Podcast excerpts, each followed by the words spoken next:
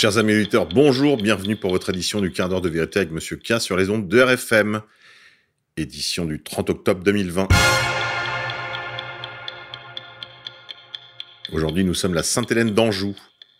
Née dans le Val-de-Loire de la famille du roi de Sicile, Charles d'Anjou. Elle fut mariée au roi de Serbie, Auroch Ier. Elle fut une bonne reine, une bonne épouse et une bonne mère. Deux de ses fils furent des saints, Saint Dragoutine et Saint Miloutine. Elle fit régner la concorde entre ses fils, se consacra à la défense de son peuple et accepta que son époux abdique son pouvoir royal pour devenir moine. Elle-même, tout en restant dans son palais royal, mena une vie simple. Tu es aujourd'hui ici, et demain on ne sait où. Aujourd'hui monarque et demain sujet. Aujourd'hui opulent et demain misérable. Au jardin, il est temps de commencer à nettoyer les massifs, de travailler le sol des plates-bandes libres et d'installer des nichoirs. 30 octobre 1995, le non l'emporte à 50,4% des suffrages dans le référendum sur l'indépendance du Québec. 30 octobre 1955, abdication du sultan du Maroc. 30 octobre 1794, la Convention nationale crée l'école normale supérieure. Couillonavirus, Covid, Covid, Covid et le champ unifié des fake news. Ils ne parleront que de ça jusqu'au 4 novembre, jusqu'à l'élection, on espère. Après, les discussions seront sur le faible taux de mortalité, les hôpitaux pleins de chambres vides et les tests sur les jeunes gens. Tweet de Donald J. Trump, président des États-Unis. Couillonavirus. Le Premier ministre Jean Castex nous annonce que, comme tous les services publics, l'éducation nationale doit continuer de fonctionner. Jean Castex a annoncé qu'à partir de vendredi, il ne sera possible de se déplacer qu'une heure par jour dans un rayon d'un kilomètre autour de son domicile. Il ne sera donc pas possible de voyager sur le territoire national, mais également de se rendre chez des amis dans la famille, au-delà d'un kilomètre de chez soi. Plusieurs attestations dérogatoires seront donc nécessaires pour toute sortie, a confirmé le Premier ministre lors de sa conférence de presse d'hier. Deux attestations permanentes pourront être délivrées par l'employeur ou l'établissement scolaire. Vous pouvez sortir pour faire vos courses alimentaires, vous rendre ou revenir du lieu de travail pour des motifs médicaux, se rendre à l'hôpital des motifs familiaux impérieux, pour une convocation judiciaire ou administrative, pour des missions d'intérêt général, pour un déplacement d'une heure maximum pour une activité physique, ou pour sortir votre animal dans un rayon d'un kilomètre, a-t-il détaillé. Comme annoncé par le chef de l'État mercredi, les bars et restaurants seront fermés dans le cadre de ce nouveau confinement, tout comme les salles de spectacle et les musées.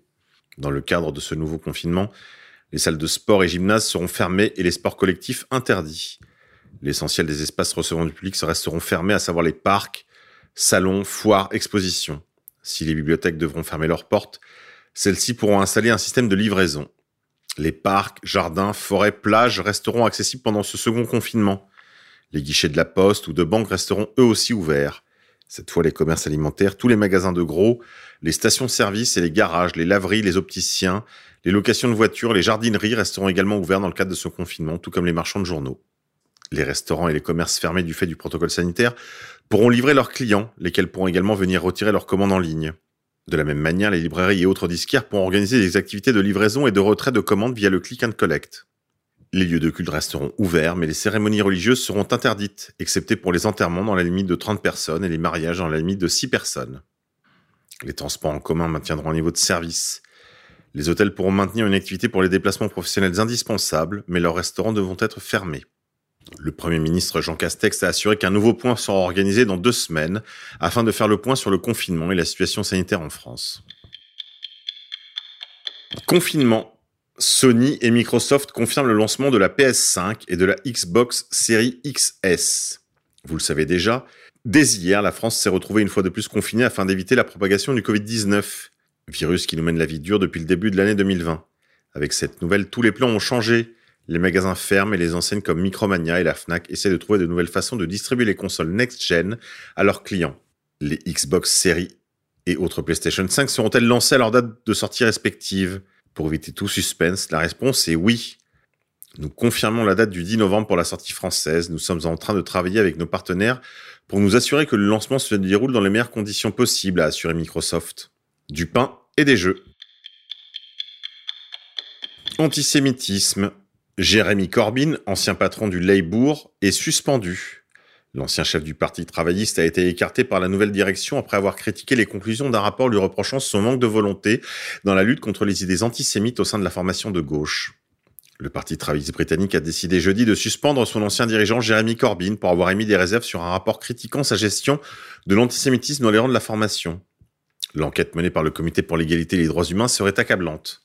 Sa présidente a dénoncé des défaillances inexcusables et un manque de volonté de s'attaquer à l'antisémitisme plutôt qu'une inaptitude à le faire. Dans ce rapport, elle vise la période où Jeremy Corbyn était aux manettes, de 2015 à 2020. Le nouveau chef du Labour, en poste depuis le mois d'avril, a réagi en déclarant que c'était un jour de honte pour son parti. Jérémy Corbyn a quant à lui publié sa réponse sur Facebook, mentionnant qu'il n'acceptait pas toutes les conclusions du rapport. Il en a profité pour rappeler que l'antisémitisme est absolument répugnant, injuste et responsable des crimes les plus graves de l'histoire de l'humanité.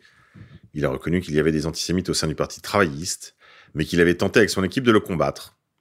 Il est vrai que cette question est très sensible au sein du Parti travailliste. Depuis qu'il en avait pris les rênes, des accusations de ce type reviennent régulièrement. Déjà en 2016, Jérémy Corbyn avait dû affirmer en public qu'il était totalement et complètement et absolument contre tout antisémitisme.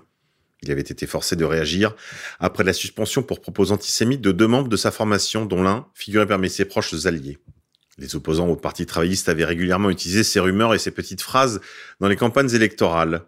Ainsi, le conservateur Zach Goldsmith a expliqué lors de la campagne pour la mairie de Londres qu'il existe au sein du Labour un courant où l'antisémitisme dans sa forme la plus agressive s'est normalisé. Corbyn avait dû faire face à ces critiques au sein de son propre parti. En 2018, en pleine négociation sur le Brexit, le Labour se déchire autour de la question de l'antisémitisme dans ses rangs à tel point que certains craignent un éclatement de la formation. L'aile gauche, dont fait partie Corbyn, et les centristes du Labour paraissent alors irréconciliables. Au cœur des discussions, l'attitude à adopter envers Israël. Le nouveau chef du parti a annoncé ce jeudi qu'il s'engageait à mettre en œuvre l'intégralité des recommandations du rapport. L'un de ses principaux défis à la tête du Labour est sans doute de rassembler et de réconcilier toutes les tendances, depuis les partisans de Jeremy Corbyn jusqu'aux modérés. Pas sûr que l'exclusion de l'ancien leader travailliste puisse aider dans ce sens. Alors vous aurez compris, antisémite, pour les Labour, ça veut dire anti-israélien. Attentat sous faux drapeau. Bon, je vous fais pas l'article, hein, vous aurez compris. Les attaques dans 93 comme à Nice, ville entièrement sous domination israélienne, sont des attentats sous faux drapeau. On reviendra sur ce sujet dans d'autres éditions. À suivre. Une chose est certaine cependant, c'est que désormais ce sera Covid et attentat, Covid et attentat, attentat et Covid. Non scordo de 270 bis.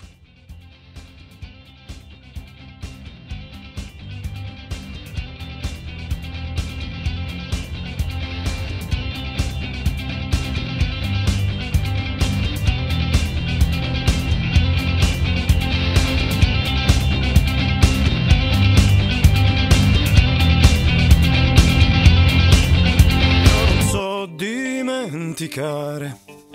La mia rabbia era vergogna nel vedere un ragazzino che era già messo alla gogna per aver voluto dire io non so dimenticare